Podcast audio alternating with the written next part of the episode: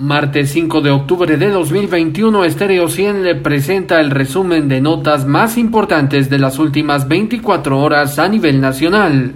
Integrantes de dos brigadas de vacunación móviles que llegaron este lunes 4 de octubre a la aldea Maguilá 1 en Fray Bartolomé de las Casas en Alta Verapaz fueron agredidos por pobladores que se oponían a recibir la vacuna contra el coronavirus COVID-19. Los vecinos destruyeron los termos en los que se transportaba el biológico, según confirmó Eliu Mazariegos, director de Servicios de Salud del Ministerio de Salud Pública. La viceministra de Educación Lorena Aragón dijo este lunes que habrá un examen para graduandos del presente ciclo escolar, pero será opcional. Tenemos ya un acuerdo gubernativo que exime a los estudiantes del examen, pero ya habíamos previsto la posibilidad de trabajar con una muestra de alrededor de un 50% de los estudiantes, expresó. Además dijo que la medida es parte de la planeación que ha tenido el Ministerio de Educación Mineduc y tras el dictamen negativo de llevar a cabo de manera presencial en el examen para graduandos 2021 han dejado abierta la posibilidad.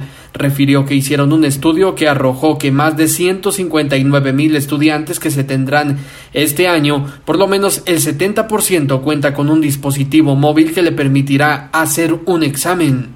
Una ex concejala de San Andrés Sacabajá en Quiché fue sancionada con pagar cinco mil quetzales en productos por haber organizado una fiesta de 15 años en medio de la pandemia del coronavirus COVID-19 según informó la Fiscalía del Ministerio Público en San Andrés Cabajá en Quiché, quien informó que Rosa Moreno Lucas además fue beneficiada con una medida consistente en un criterio de oportunidad que le obliga a pagar cinco mil quetzales en productos al área de COVID-19 del centro asistencial por haber organizado una fiesta de 15 años el pasado 19 de agosto contraviniendo las medidas de prevención del coronavirus COVID-19. Un vehículo prendió en llamas en el kilómetro 14 en ruta al Pacífico la noche de este lunes reciente.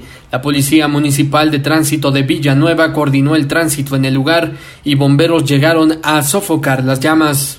Una mujer murió tras aparentemente caer de un paso a desnivel en el kilómetro 13.5 de la ruta a El Salvador, informaron los bomberos municipales departamentales. El Ministerio de Gobernación de Guatemala creó dos entidades temporales, la Comisión Nacional para la Prevención de la Violencia Armada y el Comité Nacional de Seguridad Cibernética. Ambos serán integrados por representantes de varias entidades de gobierno.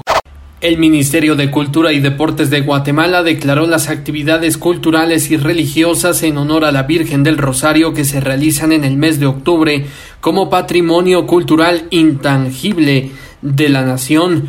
Dicha declaración quedó plasmada en el Acuerdo Ministerial 1062-2021 y fue firmada por el ministro Felipe Aguilar y entregada a las autoridades religiosas de la Basílica Menor de Nuestra Señora del Rosario, conocida como Templo de Santo Domingo en Ciudad de Guatemala.